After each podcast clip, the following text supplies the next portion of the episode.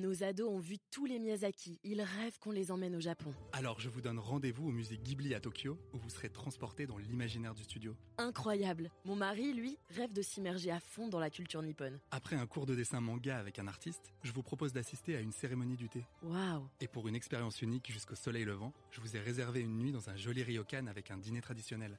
Je nous y vois déjà. Avec Marco Vasco, ne rêvez plus, vivez votre voyage l'esprit libre. Au rendez-vous sur marcovasco.fr pour imaginer votre prochain voyage sur mesure. Maurizio Cozzolino, bonjour. Bonjour Quentin. Alors, expliquez-moi, racontez-moi plutôt votre café préféré. C'est à quel moment de la journée C'est dans quel contexte Décrivez-moi un peu, un peu ça. J'avoue, j'avoue que je n'ai pas un, j'en ai deux. Euh, je Ah. goûte euh, avec plaisir celui du matin. Euh, j'aime bien les, les- arômes du café qui s'épanouissent dans euh, l'appartement. Et après, celui de mi-matinée, je choisis un café spécifique euh, chaque jour. C'est les deux que j'aime plus.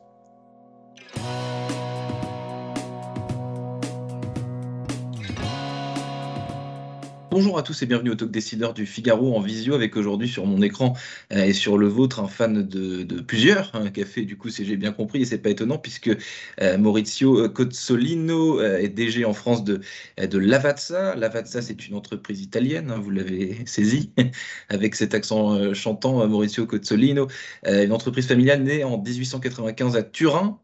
Euh, mais aussi Carte Noire, je crois que Lavazza a racheté il n'y a pas si euh, euh, longtemps. Votre histoire personnelle, Maurizio Cozzolino, avec le café, elle débute quand? À quel moment? Personnel, hein, pas professionnel, ça j'y viendrai juste après. Mon histoire personnelle débute plus ou moins pendant les années de mes études à l'université, alors que j'avais besoin d'un boost d'énergie, disons comme ça.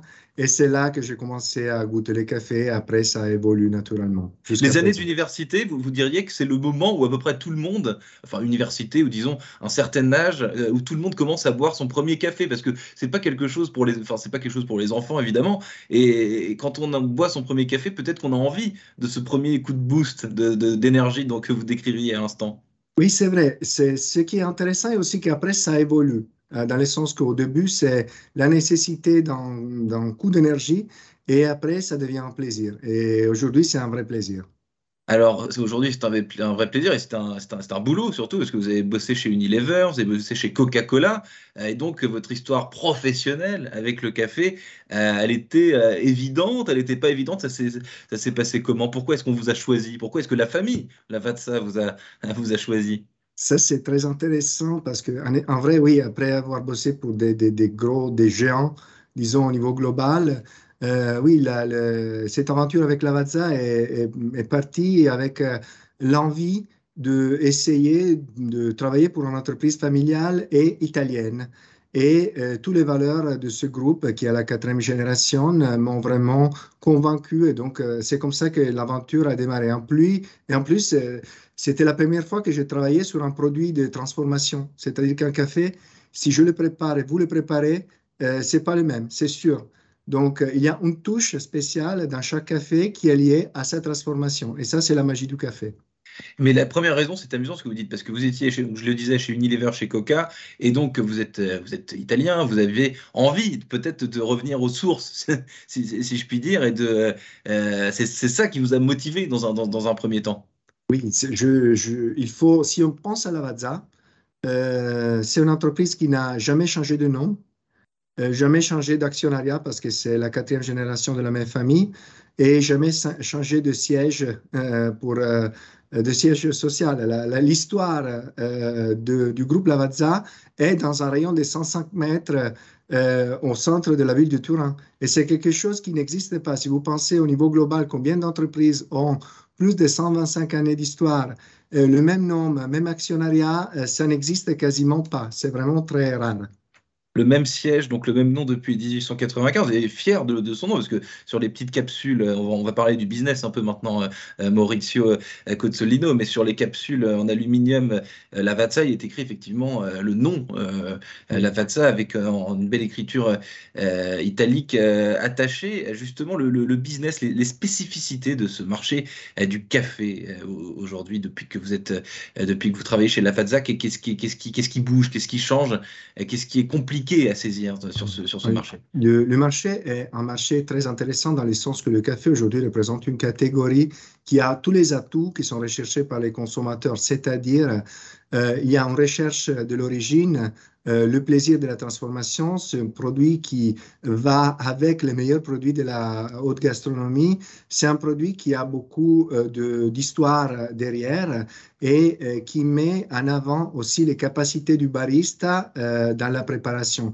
Donc, c'est une catégorie qui se porte très bien avec une croissance au niveau global depuis les 15 dernières années. Et la France, en particulier, est un marché très valorisé qui a connu une très forte croissance.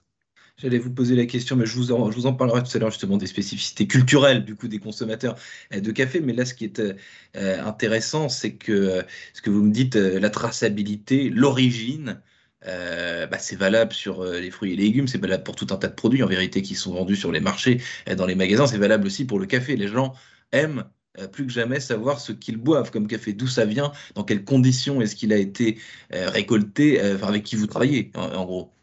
Oui, c'est tout à fait, c'est tout à fait ce que les, les, consommateurs, mais aussi les clients recherchent, euh, savoir d'où est-ce que ça sort, savoir quelle est l'histoire, quel est le profil de goût d'une certaine tasse et tout ce qui concerne les éléments euh, disons, liées à, la RSE, c'est-à-dire à, la soutenabilité des initiatives qui sont derrière le café, euh, qui sont un moment clé pour Lavazza, qui soutient plusieurs projets avec sa fondation depuis 2004 depuis 2004.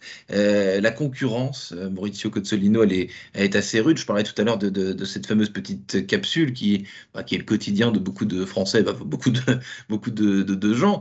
Euh, comment est-ce qu'on se singularise? Parce qu'aujourd'hui, si on met les pieds dans un magasin, qu'on va au rayon café, on voit des multitudes de, capsules, de couleurs, de marques, du coup, différentes. Comment est-ce qu'on on fait sensation? Comment est-ce que vous faites en sorte, d'un point de vue marketing, d'un point de vue gustatif, ça, on vient, on vient parler, mais euh, d'un point de vue marketing, comment est-ce que vous arrivez à faire en sorte que, euh, que le client, bah, il a envie d'acheter de la Fatsa et pas euh, au carte noire, peut-être parce que vous l'avez racheté, mais, mais disons, comment est-ce qu'on on arrive à mettre, à mettre la lumière sur ces produits, sur ce marché-là?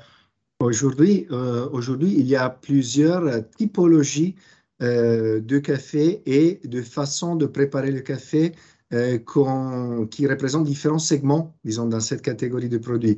Et donc, la première chose est d'être présent dans tous les segments, ce qui est très important, c'est-à-dire être dans les grains, être dans les moulus, être euh, dans les dosettes euh, plutôt que dans les capsules, c'est quelque chose qui est important. Et après, la mise en avant de la marque, la mise en avant de la qualité, de l'histoire de la marque, qui est aussi bien pour la Lavazza que pour Carte Noire un élément, un élément clé qui est connu et reconnu par euh, les consommateurs.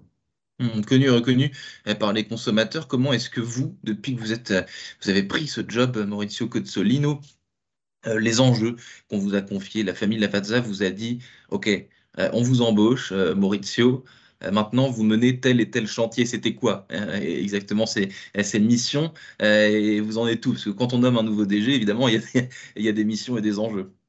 Oui, dans, le cas, dans le cas de mon arrivée en France, euh, il y avait un enjeu clé qui, était tout d'abord euh, de développer euh, tout les réseaux de la GMS, de la grande distribution, avec les marques Carte Noire et Lavazza qui avaient deux identités différentes. Donc, essayer de faire avancer les deux marques et intégrer euh, les deux cultures euh, du café, qui sont deux cultures différentes, mm. celle de Carte Noire et celle de Lavazza, était une des missions.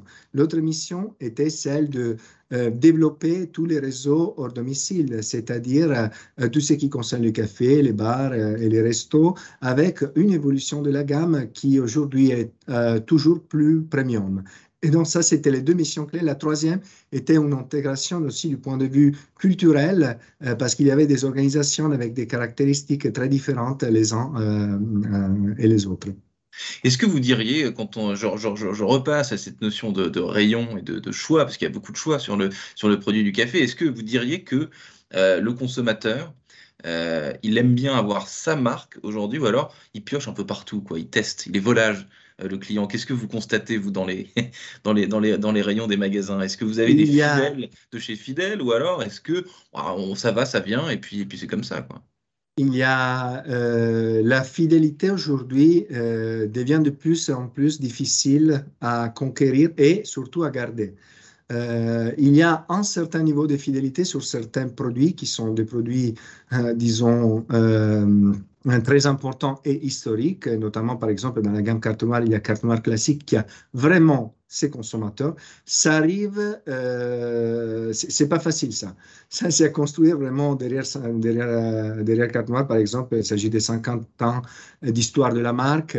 En général, il y a de moins en moins de fidélité dans le sens que euh, il y a plusieurs facteurs qui euh, permettent d'essayer différents types de café et de marques.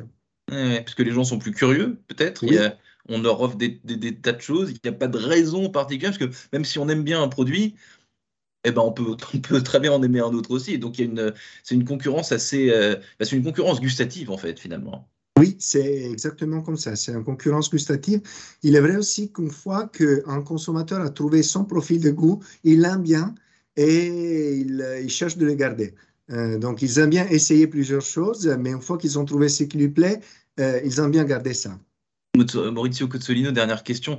Euh, vous m'avez expliqué tout à l'heure pourquoi vous, vous avez rejoint la famille Lafazza, mais ma, dernière question, c'est pourquoi la famille Lafazza vous, vous, a choisi vous? Qu'est-ce qu'est-ce que, qu'est-ce qui, qu'est-ce qui leur a plu chez vous dans votre profil? Je, je, crois que, disons, on me dit souvent que je peux m'adapter beaucoup à différents types d'environnements. Et donc, euh, le fait de rejoindre tout d'abord le groupe Lavazza avant en Italie dans, une position de DG et après cette aventure en France et au Benelux et dans la euh, et Portugal qui est mon périmètre de business euh, était, je crois, disons, la raison pour laquelle ils m'ont confié cette aventure qui demande un gros changement culturel. Maurizio Cozzolino, donc DG français Benelux de, de Lavazza, donc une famille italienne depuis 1895 qui fait du café. On a, on a bien raconté cette, cette histoire, vous nous l'avez bien retranscrit. Merci infiniment, Maurizio Cozzolino, d'avoir répondu à mes questions pour le talk décideur du Figaro. Je vous souhaite une excellente fin de journée. Merci.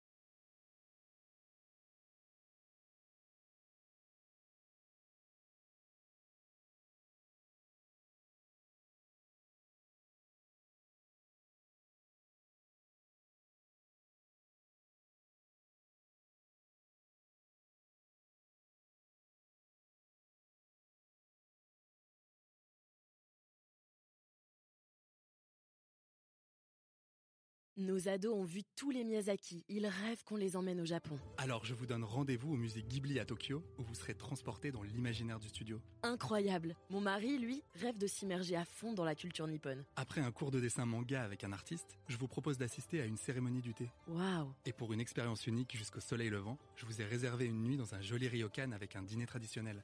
Je nous y vois déjà. Avec Marco Vasco, ne rêvez plus, vivez votre voyage l'esprit libre. Au rendez-vous sur marcovasco.fr pour imaginer votre prochain voyage sur mesure.